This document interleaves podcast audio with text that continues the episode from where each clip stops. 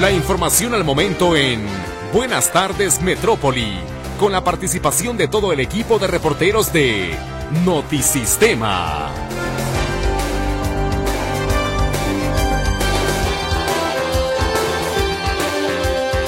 Muy buenas tardes, bienvenido a las noticias. A continuación, un adelanto de la información que tenemos preparada para usted.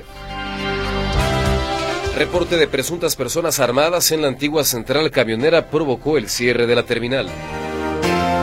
Implementa Uber prueba piloto para videograbar los viajes y reforzar la seguridad de conductores y pasajeros. Defraudados por la empresa JP realizan manifestación en Casa Jalisco. Protestan trabajadores de la UDG contra el incremento salarial ofrecido y los cambios a su sistema de pensiones. Emite Derechos Humanos medidas cautelares por el asesinato de una mujer en el Hospital Psiquiátrico El Zapote en Tlajomulco. Pruebas y no montajes exige el presidente López Obrador luego de que un líder criminal afirmara que los Zetas financiaron su campaña en 2006. Inicia la presentación de pruebas en el juicio contra el exsecretario de Seguridad, Genaro García Luna, por lavado de dinero. Dona la cantante Taylor Swift 100 mil dólares a la familia de la mexicana asesinada en Kansas City durante el festejo por el Super Bowl. Con información en materia de meteorología le platico que los estados del norte del país, además de algunas zonas del centro y el occidente, tendrán presencia de lluvias. Por otra parte, se aproxima un nuevo frente frío por el noroeste del territorio mexicano. Esto va a provocar el descenso de los termómetros en entidades como Baja California, Sonora, Durango y Sinaloa y un ambiente gélido en las zonas montañosas de estos estados. Aquí en Jalisco, el día de hoy se tendrá un cielo nublado, lluvias dispersas en la mayor parte del territorio y el área metropolitana de Guadalajara amaneció una temperatura de 12 grados, se pronostica alcanzar una máxima de 17. El cielo nublado, acompañado de lluvias dispersas durante todo el día y la noche. El ambiente se mantendrá fresco en el día, ligeramente frío desde la noche y hasta el amanecer. La temperatura actual en Guadalajara es de 14 grados, una jornada fresca la del día de hoy y como se lo hemos estado usted comentando, hoy Guadalajara amaneció con una lluvia generalizada, tupida, en gran parte de esta mancha urbana y el pronóstico, como le platicó usted, indica que esta condición climática se mantendrá constante prácticamente a lo largo de esta jornada y en este contexto, ante este escenario, la Unidad Estatal de Protección Civil y Bomberos de Jalisco le pone sobre la mesa a la ciudadanía pues eh, algunas recomendaciones, sobre todo pues eh, mantenerse muy al pendiente de qué es lo que ocurre en las eh, calles, por ejemplo, sobre todo en caso de encharcamiento o de corrientes ocasionadas por la lluvia, pues no introducirse al agua resulta peligroso, sobre todo porque no en todos los casos dimensionamos bien de qué tamaño puede ser, eh, digamos, este, este afluente, esta corriente, el charco, si falta la tapa de alguna boca de tormenta, en fin, y recordarle a la población que están los números de emergencia, el 911 o el 3675 3060, justamente Protección Civil, para reportar cualquier tipo de emergencia. ¿Qué tal? ¿Cómo le va? Me da muchísimo gusto darle la bienvenida a esta edición de Buenas tardes Metrópoli a través del 1150 de amplitud modulada. Escucha usted la estación de las noticias y nos da, por supuesto, muchísimo gusto recibirle en este espacio. Le invito también a participar con nosotros a través de las líneas 33 38 13 15 15 y 33 38 13 14 21 que atiende Lulú Torres. Luis Durán está en los controles de audio. En este micrófono le saluda Ricardo Camarena. Le recuerdo que también podemos estar en contacto a través de WhatsApp en el 33 22 23 27 38. Para nosotros, pues es muy importante eh, contar con su participación. Nos ayuda a enriquecer este espacio, a abrir el diálogo, el debate, la polémica, todas las posturas, todas las ideologías bienvenidas. El requisito mínimo es el respeto. Y de ahí para arriba podemos platicar de lo que usted eh, prefiera. Le invito a que nos acompañe en este espacio a partir de este momento y hasta las 2 de la tarde con el propósito de conocer juntos las notas más importantes generadas en lo que ha ocurrido ya de esta lluviosa jornada. Ya el cierre de la semana es viernes 16 de febrero del 2024.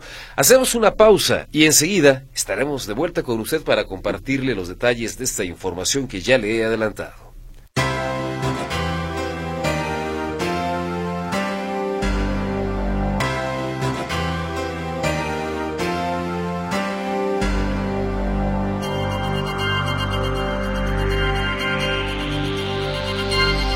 Vamos a los detalles de la información. En la línea telefónica recibimos a mi compañero Héctor Escamilla. Él tiene para nosotros pues los detalles relacionados con un par de protestas, un par de manifestaciones que se desarrollan el día de hoy. Una en Casa Jalisco, la otra en la Universidad de Guadalajara. ¿Por qué?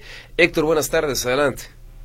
¿Qué tal, Ricardo? ¿Cómo estás? Buenas tardes. Un gusto saludarte en esta lluviosa eh, tarde de viernes. Eh, está hay precipitación, solamente este eh, este pequeño paréntesis, de lluvia en varias partes de la ciudad para que maneje con cuidado, también choques, eh, por ejemplo en Mariano Otero, eh, a la altura de la cervecería Modelo hay un accidente, también hacia la avenida, hacia el periférico también se reportan algunos accidentes viales, maneje con precaución y mantenga su distancia de los otros automotores. Y bueno, pasando al tema que, que nos incumbe es el asunto de las manifestaciones que se han llevado a cabo el día de hoy, la primera de ellas en Casa Jalisco afectados por AJP, este fraude de más de mil millones de pesos eh, y con cientos de, agraviados, eh, pues algunos de estos afectados se manifestaron en las puertas de Casa Jalisco porque acusan que a año y medio de darse a conocer esta estafa, pues la autoridad ha sido omisa en darle seguimiento a sus demandas de reparación del daño y sobre todo detención de los causantes.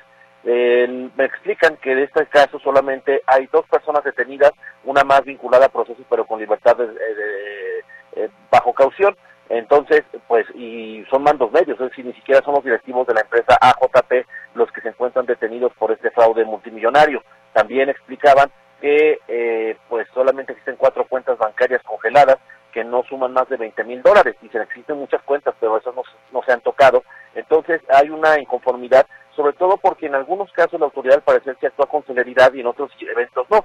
Tal es el hecho del asunto de Jocks Holding donde le han dado pues bastante eh, velocidad a este fraude, pero a los de AJP dice la justicia no les ha llegado. Escuchemos, si te parece Ricardo, lo que dice una de las afectadas, Rositela Becerra. Pues que sí hay tráfico de influencias, porque pues cómo es posible que nosotros año y medio no hemos podido avanzar y Fiscalía fue lo que le reclamamos, dicen que no, que no hay, no hay preferencias, que ellos siguen el mismo curso igual y no es verdad. Y también pues yo le puse a consideración al licenciado Manuel Gutiérrez el que el señor, eh, el, este, el que salió como víctima, pues ese es un servidor público. ¿Y cómo es posible que un servidor público haya invertido 10 millones de pesos? Pues de dónde lo sacó, ¿por qué no lo tienen a, a investigación, no?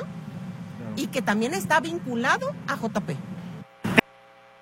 Y es que dicen que son varios los funcionarios involucrados con AJP es decir, la red de protección que cubría la empresa abarcaba varios políticos que además tenían inversiones, cuyos nombres explican no han sido en muchos casos dados a conocer para evitar eh, pues meterse en problemas de por qué no reportaron esas inversiones en sus declaraciones patrimoniales. Ojo, por eso es que sus nombres de muchos políticos no han sido dados a conocer, pero dicen que muchos fueron afectados por este fraude y que también hay una red de proteccionismo contra varias de las personas que están involucradas en esta empresa, que a diferencia de Jobs Holding, pues aquí dicen no han tocado o no han ni siquiera molestado a varias personas, por ejemplo, familiares de los socios fundadores, que también estaban involucrados como accionistas mayoritarios de AJP. Entonces, en conformidad eh, por, la por esta ociosidad de la autoridad en intervenir en su caso, dicen, eh, van a seguir manifestándose.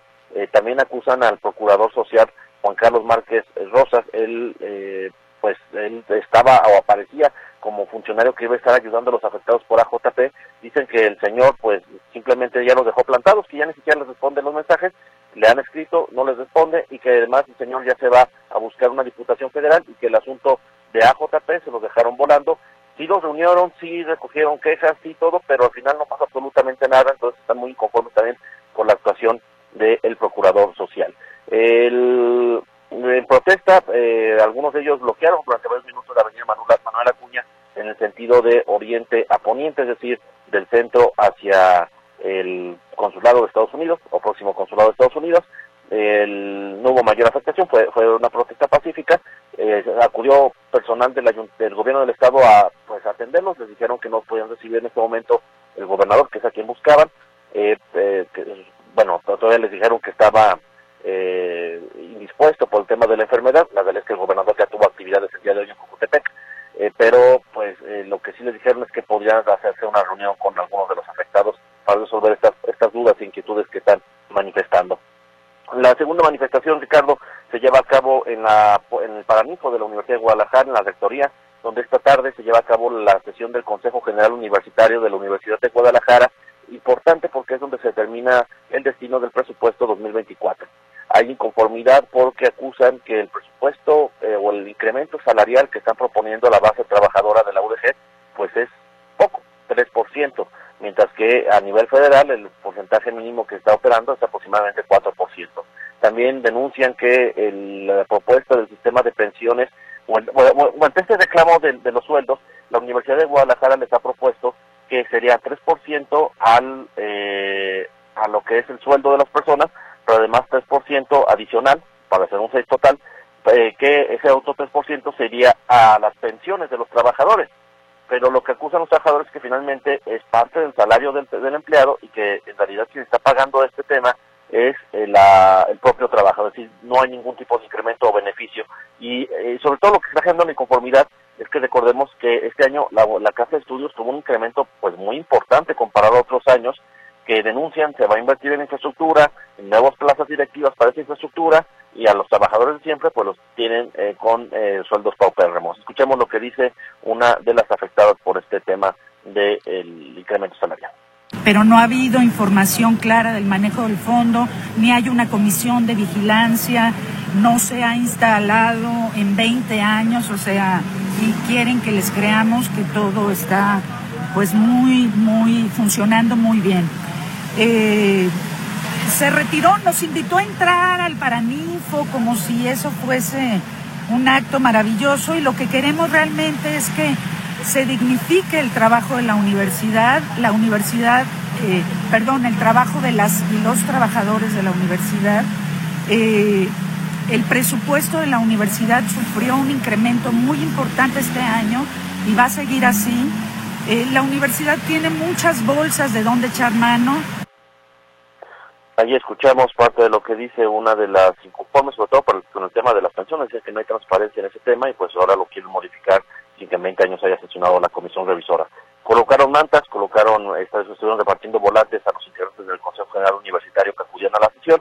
Me parece que está más que planchado el presupuesto por varios grupos, pero bueno, también hay críticas y dicen que a pesar de la muerte de Raúl Padilla el año pasado, pues hay una camarilla, una cúpula que está controlando todavía el presupuesto de la UDG de una manera patrimonialista y que pues solamente es para beneficiar a los cuates amigos, mientras que los trabajadores los tienen bastante descuidados. Esta es la información, Ricardo. Muy buenas tardes. Bien, Héctor, muchísimas gracias por este reporte. Nos mantenemos al pendiente y este, el de las pensiones, las modificaciones al sistema de pensiones de la Universidad de Guadalajara. Bueno, evidentemente es un gran tema y el reclamo por parte de algunos de los trabajadores de la Casa de Estudios es de entrada, denos más información para ver de bien a bien cómo viene este tema y rindan cuentas claras acerca de cómo se ha administrado este dinero, esta bolsa.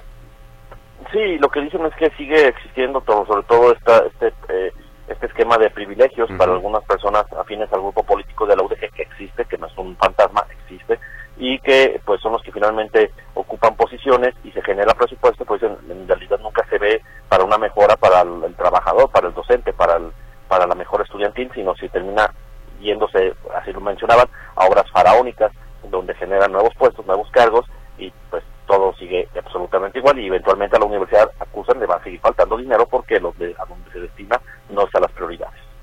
Héctor, muchas gracias. Buenas tardes. Gracias, muy buenas tardes. El reporte es de Héctor Escamilla. Antes de irnos a la pausa comercial, mire, hay un servicio social. Ojalá ustedes en posibilidad de colaborar. Se solicitan donadores de sangre de cualquier tipo para Alejandrina Cos y León Murguía. Ella será sometida a una cirugía en el terreno de lo oncológico ahí en la clínica 110. Si usted está en posibilidad de colaborar, le invito a que se comunique al número telefónico 3334 729675 con Lupita Murguía. Repito el teléfono 33 34 72 96 75. Sangre de cualquier tipo para Alejandrina Cosi León Murguía quien está en la clínica 110 allí en Oblatos. La pausa, enseguida más noticias.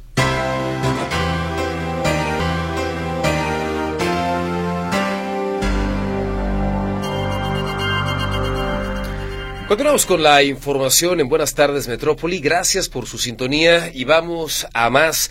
Ha habido desde hace ya pues eh, un buen tiempo una demanda de que se generen pues mayores condiciones de seguridad tanto para conductores como para pasajeros de estas unidades del servicio pues de, plataformas digitales para no darle mayores vueltas eh, servicios como los que ofrece Uber. Y están ya entrándole al, al, tema y están pues prácticamente implementando una prueba piloto. José Luis Escamilla nos platica esta tarde en qué consiste. Hola José Luis, adelante. Gracias Ricardo, ¿cómo estás? Buenas tardes, un saludo para ti, para todo el auditorio. Fíjate que esta plataforma de transporte Uber, bueno, hay varias marcas, tú lo sabes, varias empresas que se dedican al transporte o a los taxis ejecutivos, como se les comenzó a llamar. Uber fue la primera que comenzó a operar en México y eh, desde entonces los conductores eh, se han estado quejando, entre otras cosas, de la inseguridad. Señalan los choferes de Uber que ellos son víctimas de constantes asaltos, de agresiones, de robos y que eso termina por ser un detrimento a su economía porque terminan ellos pagando eh, pues el carro o lo que le roban o los daños y si no es que hasta la muerte. Eh, y una de las principales eh, quejas durante esas manifestaciones que han hecho los choferes dicen es que las, las, la empresa, en este caso en concreto Uber, no los apoya o no los respalda cuando son víctimas de un atraco. Bueno, comentarte que el día de hoy estamos dando a conocer de una eh, un, un, plan piloto, un proyecto piloto que está desarrollando Uber inicialmente en Guadalajara, que después podría expandirse a otras partes del país. Este, esta prueba piloto consiste en que los pilotos, los conductores, mejor dicho, de los taxis de plataforma de Uber, puedan grabar lo que ocurre dentro de su vehículo con una, con la cámara frontal de su celular. Quien se ha subido un Uber ha visto que la mayoría de los choferes tienen el teléfono eh, pegado a algún, algún aparato, algún dispositivo al tablero, es decir, el teléfono está viendo de frente al chofer y a los pasajeros. La pretensión es que a través de la aplicación se puedan grabar estos eh, eh perdón, estos eh, videos eh, a través de las cámaras de los choferes. Hay, hay, muchos de ellos y muchos conductores, Ricardo, que han instalado en sus carros unas cámaras que se les conoce como dashcam, que son cámaras de tablero, digamos. Pero bueno, requieren una instalación especial y demás, es muy caro, no cualquier chofer puede colocar una cámara de esas que se graban hacia dentro del carro. Pero de ahí pues que está proponiendo por parte de Uber a través de este plan piloto que los conductores cuando noten algo sospechoso puedan comenzar a grabar con su celular el interior del auto. ¿Qué es lo que va a ocurrir durante esta prueba piloto? Si el conductor decide activar esta grabación interior de lo que ocurre en el carro, le va a llegar una notificación al usuario, es decir, el usuario, el pasajero, va a saber que está siendo grabado porque una, una notificación se lo va a informar así, que está siendo grabado. Ahora bien, supongamos que termina el viaje, no pasó absolutamente nada, fue un viaje tranquilo, pero lo grabó, el conductor lo grabó a través de esta aplicación. Bueno, el video se va a los servidores de Uber y nadie tiene acceso a este video, según lo que se dice. ¿eh? Nadie tiene acceso a este video más que el chofer en caso de que él reporte que fue víctima de un robo. Imagínate que el chofer dice, oye, voy, voy a Uber y le dice, oye, me robaron. Entonces Uber saca de su archivo este video que grabó ese conductor para poder documentar exactamente qué fue lo que ocurrió durante este acto violento. Como te digo, es solamente una prueba eh, piloto que está llevándose a cabo en Guadalajara y que dependiendo de su éxito se ha llevado a otras partes del país. Pero bueno, es una de las herramientas de las que está haciendo esta plataforma con la intención de que los conductores pues se estén seguros, ya no estén quejándose de que son víctimas de violencia. Mi reporte, buenas tardes. Y por ejemplo, mi estimado José Luis, si en dado caso fuera el pasajero el que quisiera denunciar algo o documentar algo que pasa en el desarrollo de este viaje, el pasajero también podría pedirle a Uber que tome ese, ese video y lo pueda manejar o presentar como una prueba a su favor. Sí, supongamos que el pasajero es víctima de maltrato, ¿no? Que el chofer se pasa de cero y el pasajero pone una reclamación en Uber. Uber podría ver este video y acreditar lo que dice la pasajera que sea cierto, ¿no? Queda, queda un tantito, un tanto en el aire todavía, Ricardo, porque por ejemplo un chofer que va a cometer un, robo o un abuso, pues difícilmente va a poner a grabar su teléfono. Sí, claro. Eh, más, más, bien, en el caso del usuario, del conductor, del pasajero, podría pedir la revisión de estos videos cuando sea víctima de algo, de algo que el pasajero o pasajera considera que fue algo grosero. Ya de algo violento, lo, dudo, ¿no? Porque el chofer es el que justamente pone a grabar su teléfono. Sí, por supuesto. Y me parece que para generar esta certeza de, de las condiciones de seguridad, pues grabar no, no debería ser opcional. Debería grabar permanentemente. Sí, así es. Entiendo que ya existe esta plataforma o esta aplicación, Ricardo, para los audios, no para no para video, hay, eh, o, los trayectos, que se puedan compartir los trayectos y demás. de video será la primera, la primera vez que se hace, pero bueno, seremos al pendiente para saber si es algo que se quede o si simplemente pues es una prueba que a lo mejor no prospera, ¿no? Muy bien, pues al pendiente entonces, mi estimado José Luis, gracias. Hasta luego, buenas tardes. Gracias, buenas tardes. El reporte de José Luis Escamilla, una pausa en punto de la una, el espacio informativo Notisistema enseguida. Estaremos de vuelta con usted.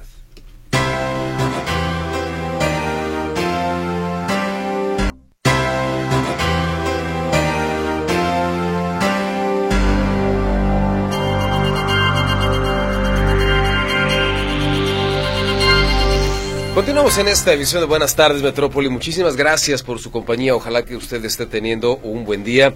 Tal vez no es del todo feliz con el frío, con la lluvia que inevitablemente pues entorpece o afecta en mayor o menor medida el desarrollo de nuestras actividades, el tema de los traslados, tal vez algún plan. Bueno, ni siquiera va a haber G de luz el día de hoy un tema del que por cierto ya platicaremos un poquito más adelante, pero como sea, bueno, hay que tratar de, pasarla bien y de conservar una buena actitud. Por lo pronto, vamos a echarle un vistazo a las notas más importantes de las últimas horas.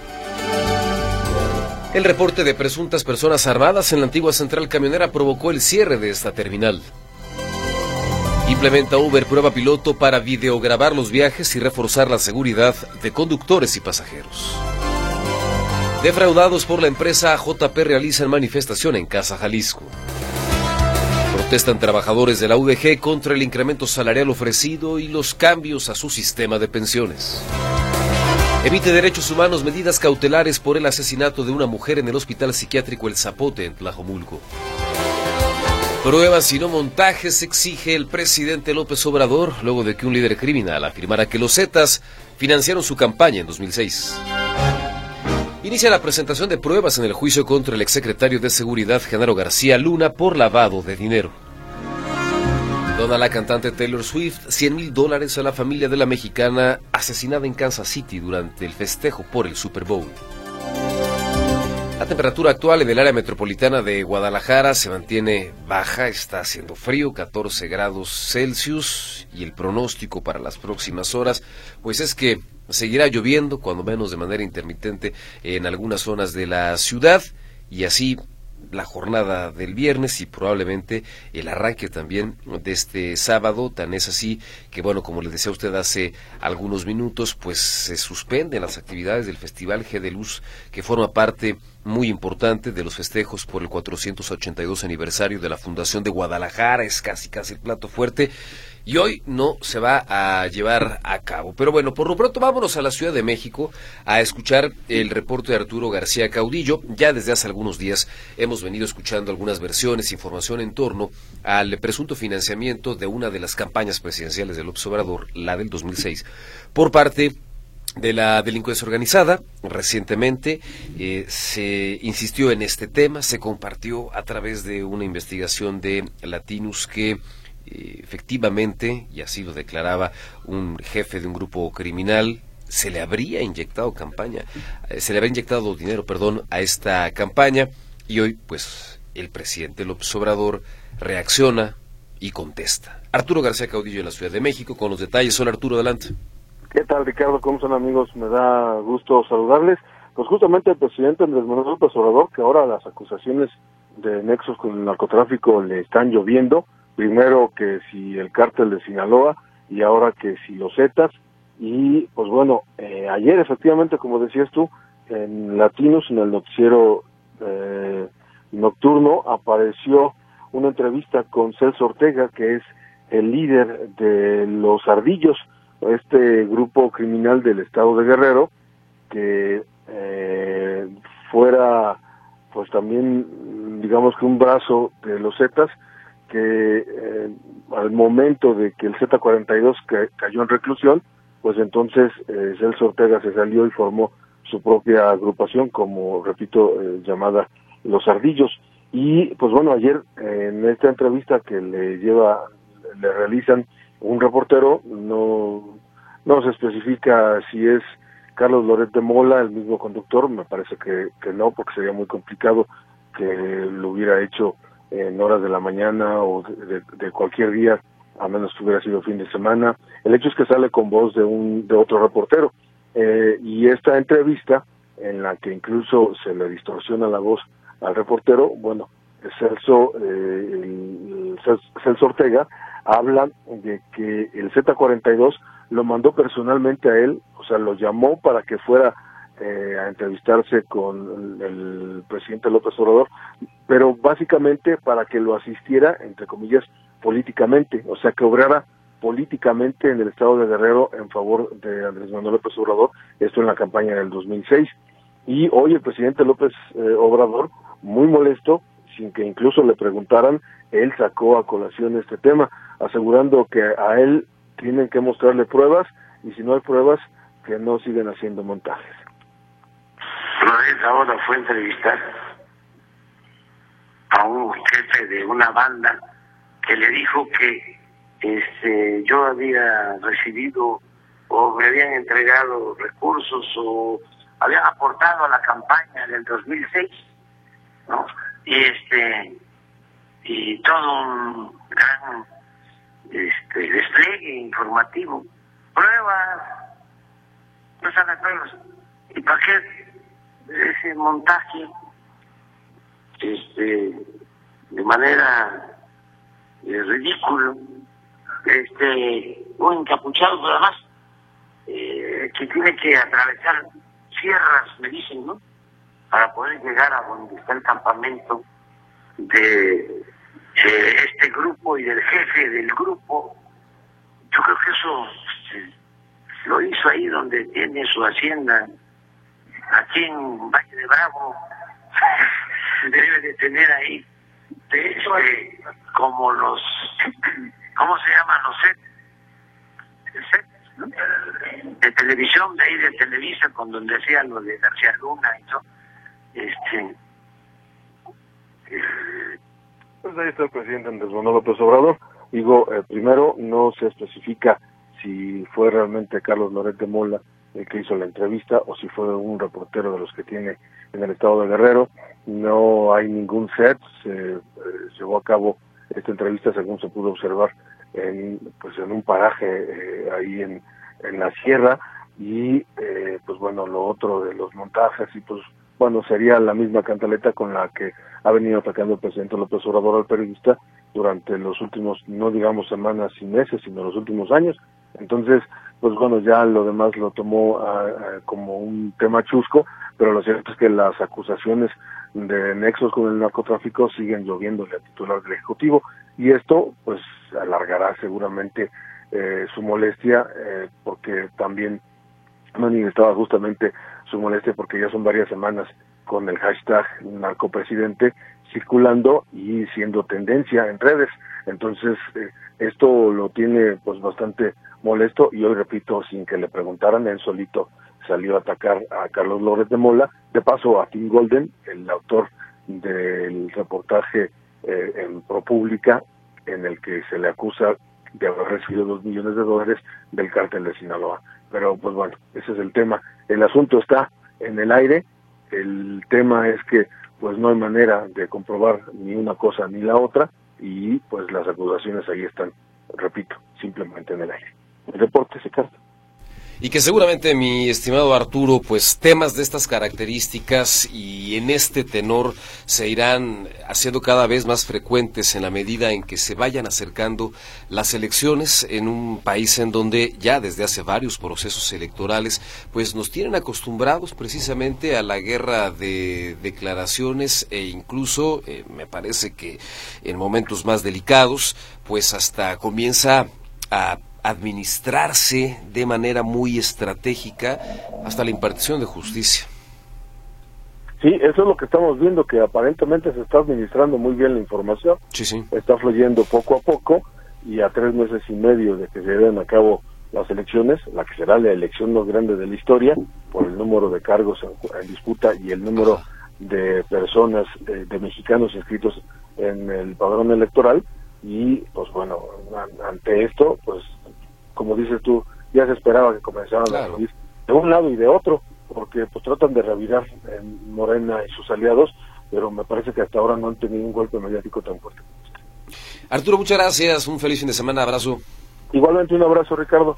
Hasta la próxima semana. Hasta la próxima, Arturo García Caudillo. En otras cosas, el exfiscal de Veracruz, Jorge Winkler, obtuvo un amparo mediante el cual se había ordenado modificar la medida cautelar de prisión por resguardo domiciliario. Sin embargo, de manera inmediata, se le notificó de nueva cuenta pues una orden de aprehensión en su contra. Un juez de control le había otorgado la protección de la justicia federal por los presuntos delitos de privación ilegal de la libertad en su modalidad de secuestro y desaparición forzada. No obstante, las autoridades ministeriales cumplimentaron una nueva orden de aprehensión en el penal del Altiplano del Estado de México, en donde se encontraba recluido.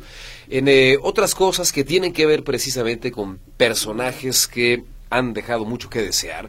El juicio que el gobierno de México sigue en contra de Genaro García Luna por el caso del otorgamiento de contratos a sobreprecio, de lavado de dinero y de asociación delictuosa continuará tras el rechazo del juez a las apelaciones interpuestas por la defensa, de acuerdo con lo que informó Pablo Gómez, él es el titular de la Unidad de Inteligencia Financiera. En esta parte del juicio, de acuerdo con lo que se ha dado a conocer, el gobierno mexicano, a través del personal de la Secretaría de Seguridad y Protección Ciudadana, está preparando las pruebas que presentará en la comparecencia precisamente de este juicio. Y hablando de asuntos judiciales, un juez federal dio un plazo de tres días a la Fiscalía General de la República para que informe si determinó en definitiva no ejercer acción penal contra ninguna persona por supuestos actos de tortura en contra de Mario Aburto Martínez, el asesino confeso del candidato presidencial del PRI, Luis Donaldo Colosio Murrieta. De ser así, el titular del juzgado segundo del Distrito de Amparo en materia penal en la Ciudad de México solicitará al Ministerio Público remitir las constancias que fundamenten las razones legales por las que decidió no proceder penalmente contra el expresidente Carlos Salinas de Gortari y el exgobernador de Sonora, Manlio Fabio Beltrones, señalados por el michoacano. Y antes de la pausa, platicarle a usted que el asesinato del empresario minero en un restaurante de Aguascalientes podría estar asociado con la disputa de una patente relacionada con un explosivo con valor de 70 millones de pesos. El empresario zacatecano Oscar Octavio Aguilar Vera fue ejecutado dentro de un restaurante por hombres armados que se hacían pasar por comensales. Las cámaras del negocio captaron el momento en el que dos hombres que estaban sentados se ponen de pie, sacan armas cortas de la bolsa del pantalón, caminan hacia la mesa en la que estaba el empresario minero y uno de ellos le dispara en la cabeza. Una pausa, enseguida más.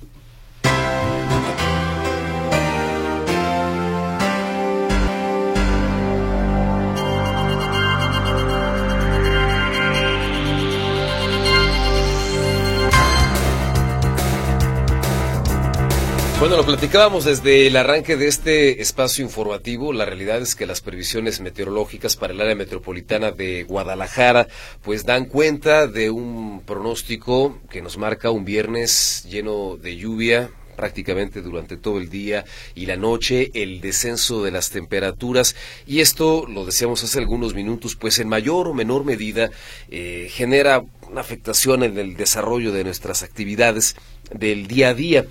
Incluso, incluso le pega en este caso al Festival G de Luz que por lo menos este viernes no se va a llevar a cabo.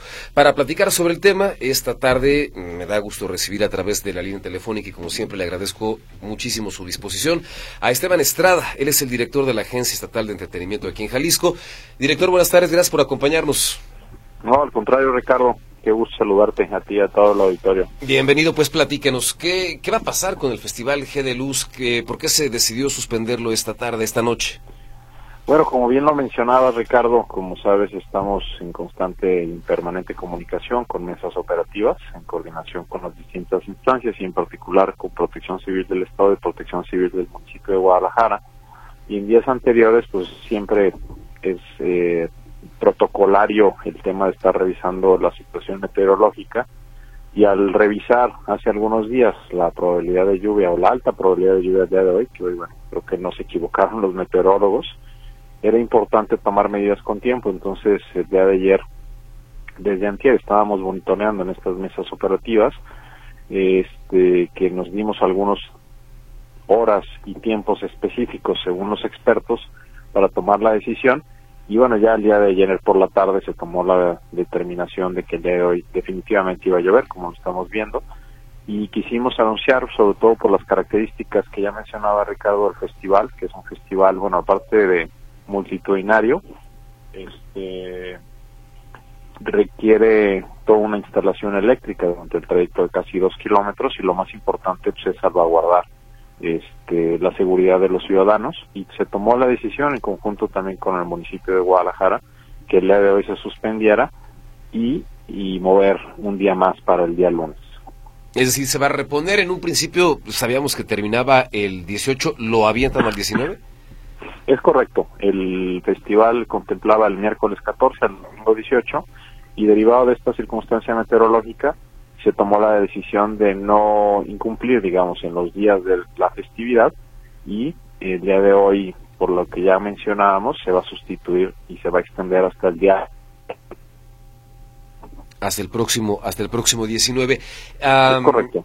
para para mañana de acuerdo con las previsiones que ustedes tienen se estaría retomando no va a estar lluvioso como hoy según la información que tenemos en la madrugada de esta noche se empieza a despejar lo que nos hace pensar que el día de mañana se puede llevar a cabo el festival en tiempo y forma asimismo el propio domingo y no se diga el lunes. Entonces, por eso que se tomó esa decisión, esperando, por supuesto, el comportamiento del clima, pero según los pronósticos que el día de hoy eh, no han fallado, por la gente que ha estado en la mesa, por supuesto, el comandante Roldán y, por supuesto, el coordinador de protección civil del municipio de Guadalajara, han estado muy, muy al pendiente y en la mesa de control se están tomando este tipo de decisiones. Pero lo que tenemos previsto, Ricardo, al día de hoy, es que se despeja esta lluvia en la madrugada del día de hoy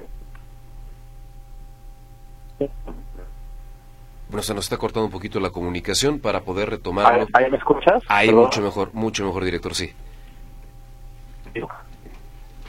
No, no, parece que tenemos nuevamente el eh, problema. No sé si, si, si me alcance ya a escuchar en este momento, director. Bueno, vamos a seguir a retomar la comunicación con Esteban Estrada, el director de la Agencia Estatal de Entretenimiento de Jalisco, quien, como lo escucha usted, bueno, pues nos confirma la suspensión del Festival G de Luz este viernes ante las condiciones meteorológicas, eh, procurando especialmente pues eh, cuidar, salvaguardar la integridad de quienes asisten a este festival, más allá de que resultaría poco disfrutable por el frío y por la lluvia, finalmente de lo que se trata es de hacer un recorrido por el centro de Guadalajara, bueno, el hecho de contar con toda esta infraestructura eléctrica, pues se pudiera eh, entrañar algún tipo de riesgo, así que con el propósito de disminuir la posibilidad de que se registre algún accidente, pues es precisamente que se está tomando esta decisión, de acuerdo con lo que nos está eh, compartiendo Esteban Estrada, titular de esta Agencia Estatal de Entretenimiento aquí en Jalisco, una instancia que en coordinación también con las autoridades del gobierno de Guadalajara, pues eh, encabezan este foro como parte de los festejos por el 482 aniversario de la Fundación de Guadalajara. Director, creo que ya tenemos restablecida la comunicación con usted. Eh, pues prácticamente para el cierre de la charla me gustaría preguntarle, ¿es la primera vez que toca hacerle un ajuste así a G de Luz? Sí, es la primera vez, Ricardo. yo si revisamos la historia es muy poco probable que, exista información que en esta fecha tuviéramos esta situación meteorológica, pero bueno, son decisiones que se tienen que tomar en, en pro del, del festival y por supuesto de la seguridad de la gente. Muy bien, bueno, ya ve lo que dicen de febrero, ¿no? Sí, sí, sí, febrero, así es, ¿no? Bueno. en enero de febrero otro loco, ¿no? Por ahí dice, ¿no? Sí, de febrero loco y marzo otro, otro poco. Muy bien, pues eh, un último mensaje, director, que quiera compartir con el auditorio de Radio Metrópoli a propósito de este evento. Gracias Ricardo, pues solo reiterar que solo el día se suspende, mañana se retoma primero Dios el festival sábado y domingo y se extenderá un día más con los horarios habituales que serán las 19.30 horas hasta las 11 de la noche y que tienen garantizado el transporte público hasta medianoche y que puedan disfrutar de esta festividad tan importante para los jaliscienses. Muy bien, pues eh, director, nuevamente como siempre muchas gracias, feliz fin de semana y nos mantenemos al pendiente. Gracias, Ricardo. Gracias por el espacio. Buen fin de semana igualmente para ti. Gracias. Esteban Estrada es el director de la Agencia Estatal de Entretenimiento aquí en el Estado de Jalisco. Nos vamos a la pausa enseguida y más.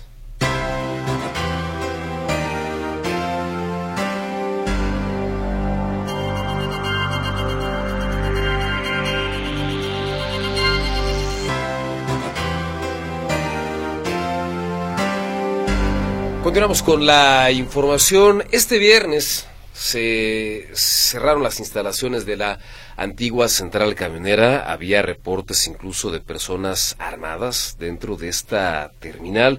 Pero vamos a, conocer exactamente qué fue lo que pasó y qué hay detrás de todo esto que se registró en este punto. En voz de Héctor Escamilla, quien está de vuelta con nosotros a través de la línea telefónica. Hola Héctor, adelante.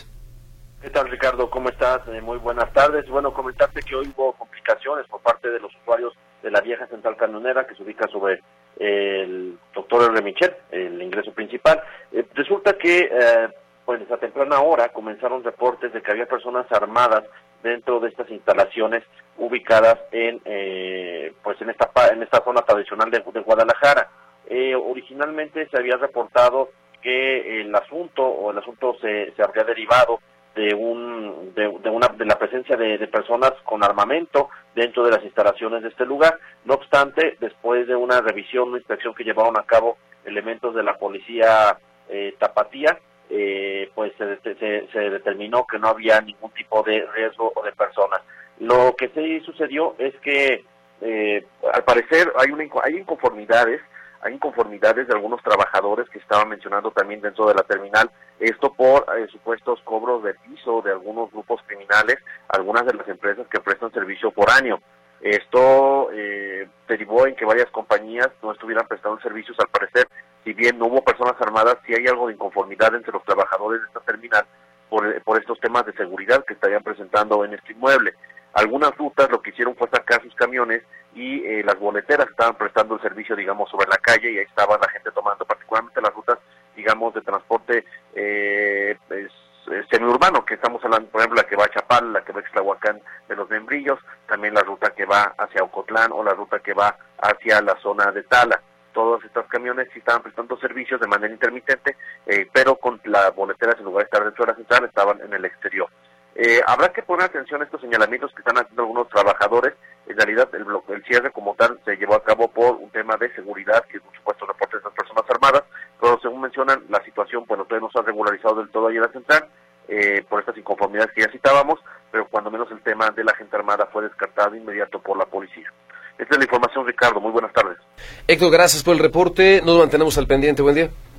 buenas tardes. Gracias, buenas tardes. Es el reporte de Héctor Escamilla. Bueno, vamos a más información. Hace algunos días las autoridades estatales eh, se comprometieron a publicar ya con datos actualizados el registro estatal de personas desaparecidas, porque incluso era parte de lo que se le reprochaba al gobierno de Jalisco, ¿no? Que hubiera dejado de, de mover las cifras, de alimentar estos datos y eh, pues incluso hubo reclamo no solamente por parte de colectivos, incluso por parte de la Universidad de Guadalajara, lo que derivó en una reunión entre personal de la Universidad de Guadalajara y personal del gobierno de Jalisco y decía el propio gobernador Enrique Alfaro, vamos a presentarle datos claros, sólidos, contundentes, corroborados eh, incluso antes que el censo que en su momento presentará el gobierno federal. ¿En qué va el tema? Claudia Manuela Pérez, buenas tardes, adelante.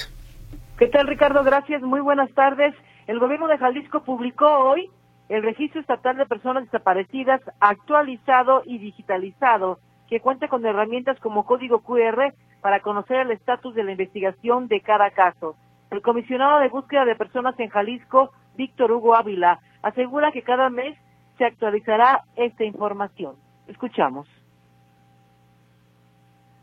Esta versión pública contiene estadísticas básicas sobre la desaparición en el Estado por municipio, diferenciando entre hombres, mujeres, intersexuales o se ignora. Y finalmente, en este botón se puede dar clic y se descargará la base completa del registro estatal en su versión pública. Es importante, aquí ya se descargó la base de datos y misma que podrá ser analizada mensualmente para que aquellas instituciones o personas que quieran analizar la evolución del fenómeno lo puedan hacer con toda libertad, con toda la información que estamos presentando aquí. En esta otra sección de cédula que es muy importante, se presenta la forma de poder localizar a una cédula en particular por nombre o por estado, municipio de desaparición, por fecha de desaparición, por edad al momento de desaparición. Y finalmente en cada cédula tiene la opción para seleccionarla y aportar información relevante respecto a su posible ubicación, información que es muy importante.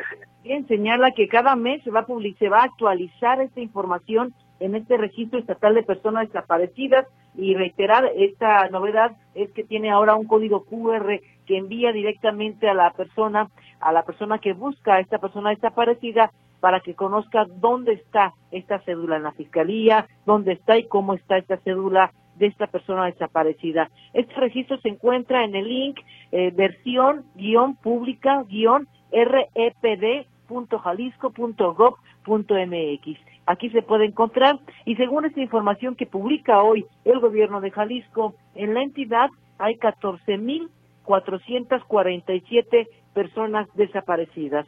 Por su parte, al hacer esta presentación vía redes sociales, Ricardo nos invitó a los medios de comunicación, se hace esta importante presentación vía eh, redes sociales del gobierno del estado pues, para no aceptar a lo mejor preguntas, pero se hace toda esta presentación. Por su parte, la fiscal especial para personas desaparecidas, Blanca Trujillo, señala que se tiene coordinación, que sí hay coordinación con el gobierno federal, porque hay que recordar que Jalisco dejó de mandar desde hace más de un año información de personas desaparecidas al registro federal de personas desaparecidas porque decía que no confiaba en la autoridad federal porque muchos estados no enviaban o estaban duplicados estos nombres de personas desaparecidas. Ahora se indica por parte de la autoridad, la fiscal, la fiscal especial Blanca Trujillo, que ya está en coordinación y dice que no hay eh, pues eh, eh, nombres repetidos que no hay mala, que no hay datos eh, eh,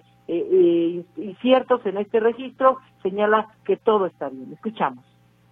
Ya no hay duplicados. Cada persona desaparecida tiene en el registro su CUR también para evitar homónimos y son datos totalmente establecidos, eh, totalmente trabajados y que seguiremos como instituciones trabajando de manera coordinada para que este registro cada vez tenga mejores herramientas, porque en esta presentación es solamente la primera etapa de lo que quisimos ofrecer como Estado, pero el registro seguirá eh, retroalimentándose y seguirá creciendo para cada día establecer mejores herramientas para que puedan ser consultadas por todas y todos. Entonces, reiterar, según este registro que publica hoy el gobierno del Estado de Personas Desaparecidas, en Jalisco hay 14.447 personas no localizadas según las cifras oficiales. Mi reporte, Ricardo. Muy buenas tardes. Bien, Claudia, muchas gracias por esta información. Vamos a ver cómo reciben los colectivos, quienes integran estos grupos de buscadores de personas desaparecidas, esta información, que le echen un vistazo eh, para saber, eh, bueno, si satisface o no esta parte, porque, bueno, hace apenas algunos días salieron nuevamente a las calles a exigirle al gobierno que dé resultados. Efectivamente, vamos a ver qué dicen, señala la autoridad en esta presentación, que se hizo en coordinación con, los colectivos de personas desaparecidas, pero vamos a ver cuál es la respuesta. Muy bien, Claudia, gracias. Gracias, buenas tardes. Gracias, muy buenas tardes. El reporte de Claudia Manuela Pérez. Bueno, hace prácticamente una semana le platicábamos a usted acerca de este importante derrame de hidrocarburo a consecuencia de una ordeña, de una toma clandestina en un ducto de Pemex en el municipio de Tonalá y que implicó, entre otras cosas, la evacuación de más de 2.000 personas.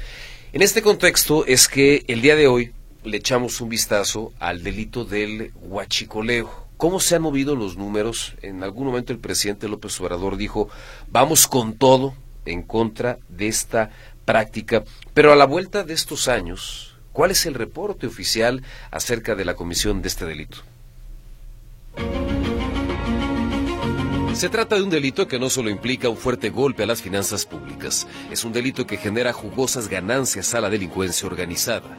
Es un delito que implica un importante riesgo para la población. Es un delito que pese a los esfuerzos del gobierno, lejos de contenerse, lejos de reducirse, registra un crecimiento. Se trata del huachicoleo. Fue hace una semana cuando una ordeña para la extracción de combustible en el ducto de Pemex Salamanca Puente Grande en Tonalá implicó la evacuación de más de 2.000 personas en este y municipios aledaños. Una fuga sin precedentes cuando menos en la última década. Una fuga que implicó un trabajo de contención de cerca de seis horas y el derrame de millones de litros de combustible. Esto declaraba a los micrófonos de N+, Víctor Hugo Roldán, director de la Unidad Estatal de Protección Civil y Bomberos de Jalisco, mientras realizaban los trabajos necesarios para controlar la emergencia. Queremos eh, verificar que la fuga haya sido sellada en su totalidad. De momento ya habíamos comentado que estaba eh, ahogada y contenida en lo que es la trinchera de, la toma y estamos esperando que prácticamente se nos este, termine. El tema obliga a revisar cómo se han movido las cifras con relación a este delito. Un delito que al arranque de esta administración, el presidente de México, Andrés Manuel López Obrador, prometió combatir con todo rigor.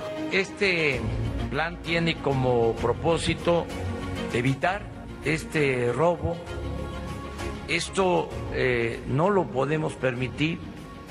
Tenemos que acabar con esta corrupción. Y yo convoco a los trabajadores de Pemex para que nos apoyen. Y hablaba de modificaciones legales para castigar con mayor severidad este delito. Se van a aplicar leyes más severas para estos delitos. Es lo mismo que el delito de corrupción, que no va a tener derecho a fianza. Son los cambios. Anteriormente eh, se podía aún cometiendo un robo al erario, salir bajo fianza. Ya no va a ser posible. Lo mismo el caso del robo de combustible. Parte de la estrategia puesta en marcha implicó reducir el flujo de combustible, lo que provocó escasez en estaciones de servicio con las inevitables afectaciones que provocaba a la población. Estos eran algunos testimonios recogidos por Milenio. Ayer me formé dos veces. ¿Dos veces? Dos veces. De las 5 de la mañana hasta las 7 de la mañana. Trabajé un rato y me volví a formar como a las 2 de la tarde hasta las 3 y media y otro rato. He estado buscando esta gasolina y no encuentro. Y lo malo es que no dicen dónde puede uno conseguir gasolina. Ahorita yo ya no me puedo mover porque mi carro ya no tiene gasolina. Pero ando mendigando de gasolinería en gasolinería y nadie me da razón de una gasolinería donde haya gasolina. A pesar de esta estrategia acompañada de un reforzamiento a la vigilancia de los ductos de petróleos mexicanos, lo cierto es que la comisión de este delito, lejos de reducirse o por lo menos contenerse, registra una tendencia al alza. De acuerdo con información proporcionada por Pemex a través de una solicitud de transparencia, el huachicol o el robo de combustible ha crecido 117% durante la actual administración federal.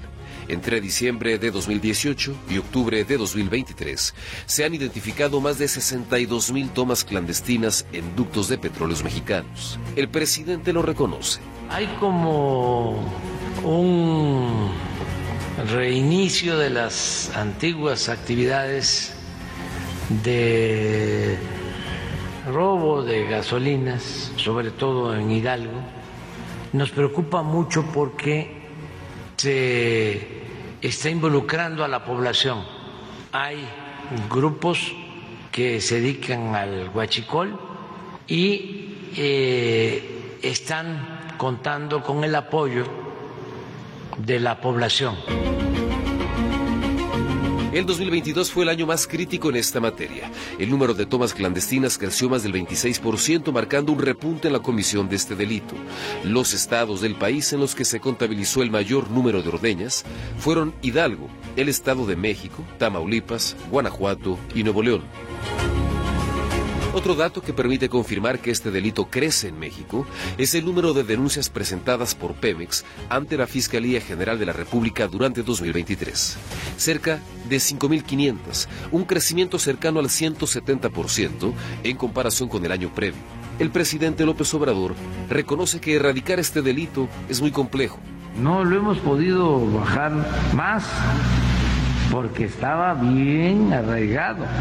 Bueno, estaba tolerado, lo manejaban desde la torre de PM. El huachicoleo parece imparable. La impunidad permite entender el crecimiento de este delito que se ha convertido en una mina de oro para la delincuencia organizada, al tiempo que la cifra de personas detenidas por la ordeña de ductos de Pemex es prácticamente nula, de acuerdo con lo que reconoce Petróleos Mexicanos. Sistema, Ricardo Camarena.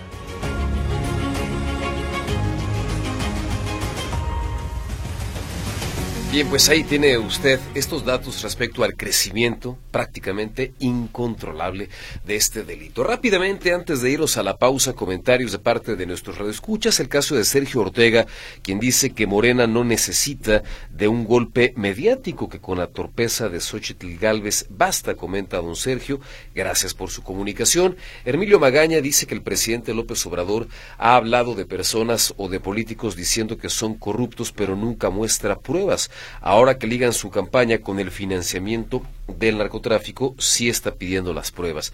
Gracias, don Hermilio, en este comentario respecto a eh, pues lo que hacían público de parte de un líder de un grupo delincuencial que afirma que los Zetas le inyectaron dinero a la campaña de López Obrador, eh, la campaña presidencial correspondiente al 2006. Decía hoy por la mañana el tabasqueño, pruebas, pruebas, sino montajes respecto a estas acusaciones. Y lo que dice el señor Magaña es, pues él cuántas veces no ha, no ha hablado de personas o de políticos afirmando que son corruptos sin poder demostrarlo. Yo creo que un caso muy emblemático de esto es el nuevo aeropuerto internacional de la Ciudad de México. El presidente López Obrador dijo, vamos a cancelar esta obra que tiene eh, pues muchísimas señales o signos de, corrupción y por eso es que vamos a optar por otro proyecto. Bueno, no se presentó una sola denuncia por corrupción. Sí, desde luego hay investigaciones de parte de la auditoría, la Policía Federal llegó a hacer algunas investigaciones por anomalías, por irregularidades, eh, revelan que amigos del hijo del presidente obtuvieron contratos millonarios por parte del gobierno ahí, en el Naim, pero pues no, no pasó y no ha pasado nada. Y algunas de las constructoras que serían las corruptas, las malas, las perversas, las que se forraron de dinero, pues fueron contratadas para otros proyectos también emblemáticos en esta administración. Vámonos a la pausa enseguida a los deportes.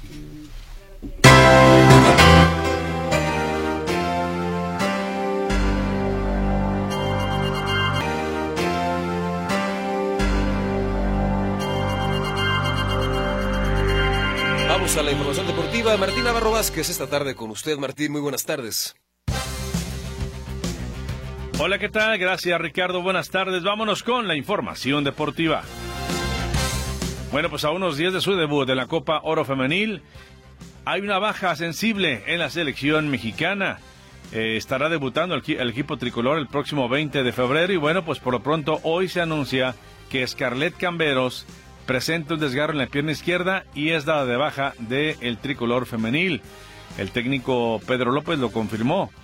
Eh, en su lugar estará siendo incluida en esta lista definitiva para este eh, primer torneo de Copa Oro Femenil, Maida Pelayo, que pertenece al equipo de las Cholas de Tijuana. Así que la futbolista del América, Scarlett Camberos, causa baja del tricolor.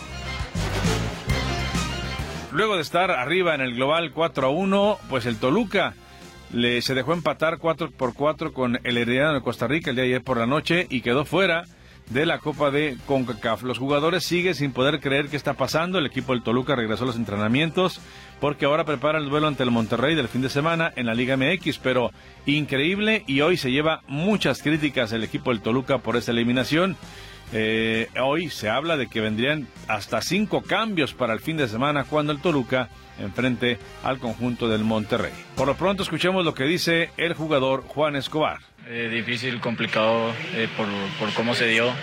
Creo que tuvimos mucha oportunidad de, de aumentar el marcador, pero, pero no se dio.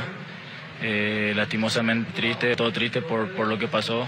Y bueno, es levantar cabeza, seguir con, con lo que viene y trabajar. Ahí lo que menciona Juan Escobar, elemento del Toluca. En lo que respecta a la Liga MX, el día de hoy comienza la acción de la fecha número 7 con un total de dos partidos a las 7 de la tarde. Querétaro recibe a Necaxa, Después, 9 de la noche, en Mazatlán, el equipo cañonero en el Kraken frente a las Chivas. Muy especial el partido para Luis Olivas. Él eh, es canterano del equipo del Guadalajara y se enfrenta hoy al equipo que lo vio nacer futbolísticamente. Lo escuchamos. Tenemos una buena, buena sinergia, buena convivencia y creo que buscaremos la victoria como, como el local, que tenemos que hacernos fuertes aquí. Sí, Chivas la verdad viene, viene bien, viene pues con victorias como tú lo dices. Nosotros también venimos de una victoria y creo que, dar un paso importante para nosotros es vencer aquí a Chivas porque es nuestra casa. Debemos de hacernos fuertes aquí. Creo que hemos dejado ir puntos de locales que ya no pueden, ya no pueden pasar. Entonces, creo que va a ser un, un, buen partido, va a ser un buen roce y creo que nosotros vamos a buscar la victoria como, como siempre. Pues la verdad que es algo grato, siempre agradecido con ellos, fueron las que me dio la oportunidad de, de, debutar en primera división, los que pues desde chico estuve, estuve ahí, pero ahorita estoy representando los, los colores de Mazatlán y creo que soy un profesional en eso y voy a, como siempre, dar mi mejor esfuerzo, voy a dar el máximo para que mi equipo que ahorita es en Mazatlán sea, salga con la victoria como ya lo, yo lo he repetido. Lo que menciona Luis Olivas, futbolista del Mazatlán, así que esta noche a las 9 el equipo de Sinaloa frente a las Chivas. Y bueno, ante la nueva ola de comentarios en Europa que llevan al francés Kylian Mbappé al Real Madrid, el técnico del PSG, Luis Enrique, señala que no va a hablar del tema y dejan claro que el club del Paris Saint Germain está por encima de cualquier jugador. Y es que todos los días se está publicando ya algo al respecto y falta todavía algunos meses para que finalice el contrato de Kylian Mbappé. Y bueno, ayer les platicábamos y hoy se hace realidad. Eh, la selección de Corea del Sur ya corrió, ya cesó al técnico alemán Jürgen Klinsmann por sus malos resultados. Acaban de perder contra Jordania en la Copa Asiática y adiós. Se va del, del equipo un fracaso más para Klinsmann, que no pudo tampoco con la selección de Estados Unidos, ahora tampoco puede con la selección de Corea del Sur, eh, y se va en medio de críticas por su forma de dirigir. La última y nos vamos, Richard, mencionarte que el coreback de los Raiders de Las Vegas, Jimmy Garoppolo, se perderá los primeros dos duelos de la temporada de la NFL por violar la política de sustancias prohibidas. Y digo, apenas termina la temporada 2023, pero ya se anuncia esto y el jugador manifiesta su directiva que no va a apelar el castigo. Lo que tengo en los deportes, gracias, muy buenas tardes. Martín, muchísimas gracias. Hacemos una pausa, enseguida estaremos de vuelta con más información.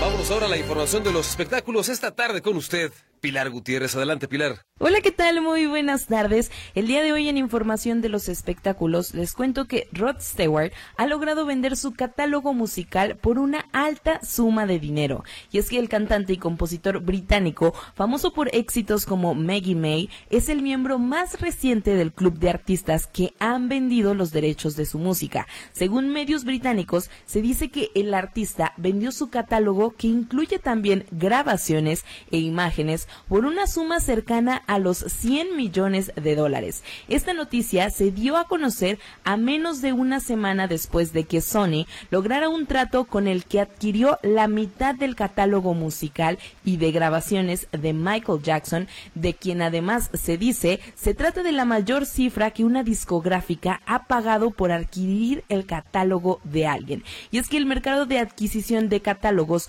va creciendo con el tiempo y también conforme los artistas van teniendo más carrera. Y es que esta práctica ya se han sumado catálogos musicales como los de Bob Dylan, Steve Nicks y Neil Young. Y para todos los que no saben al respecto, los catálogos de música básicamente sirven para atraer a los inversores para considerarlos activos con un valor a largo plazo, esto en esta era de streaming, y es que al tener los derechos, pues ellos pueden ir cobrando de la cantidad de reproducciones que tengan estas notas. Pero por otro lado, y también hablando de sellos discográficos, pues resulta que Sony Music demandará por el uso de 24 canciones en la película biográfica de Whitney Houston. Y es que después de 12 años de su fallecimiento, el tema de la cantante Whitney Houston sigue causando muchísima polémica, pero esta vez porque sus canciones fueron utilizadas en una película biográfica sin haberle pagado las licencias a la productora que es Sony Music, de tal manera que la compañía decidió ahora demandar a los realizadores de la producción, que además ya fue estrenada en el 2022. Entre estas canciones que se utilizaron se encuentra la favorita de muchos que se llama I Wanna Dance with Somebody y que según ha revelado la compañía pide 3.6 millones de dólares, es decir, aproximadamente 61 millones de pesos, esto por daños y perjuicios al no tener las licencias de las canciones. Que cabe destacar que Sony Music sí había autorizado que se utilizaran las canciones de la cantante en la película biográfica, pero ellos habían estipulado una fecha de pago que venció en julio de 2023 y es hasta ahora que ellos deciden interponer esta demanda dado que los productores no cumplieron con el acuerdo. Pero hasta aquí el reporte de los espectáculos. Les deseo a todos una excelente tarde y un muy buen fin de semana. Muchas gracias, Pilar. Pilar Gutiérrez con la información de los espectáculos. Una pausa enseguida, además. En Radio.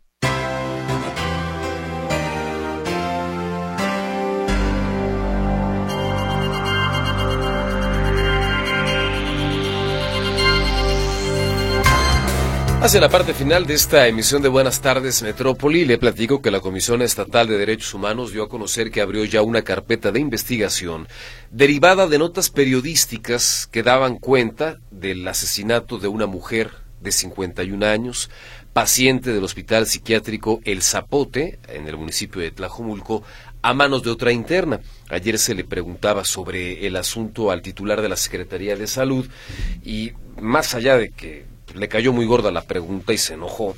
Decía, no hay negligencia, en principio no hay negligencia médica, se cuenta con lo que se necesita para brindar la atención, el tema está en manos de la Fiscalía, el Poder Judicial dice, ojo con el tema porque nosotros tenemos nuestras dudas, y en este contexto, la Comisión Estatal de Derechos Humanos se sube al tema y emite medidas cautelares a la Secretaría de Salud Jalisco para que se realicen las acciones pertinentes en el Centro de Atención Integral en Salud Mental para que verifique de entrada si existe un protocolo de seguridad y si no existe, pues que hagan algo al respecto para garantizar la integridad y sobre todo la vida tanto de los pacientes como del personal que ahí labora. La comisión emitió, emitió un plazo de cinco días hábiles para que eh, pues se acepten de estas medidas y se demuestre además su cumplimiento en caso de que en efecto pues estén eh, todas estas condiciones dadas.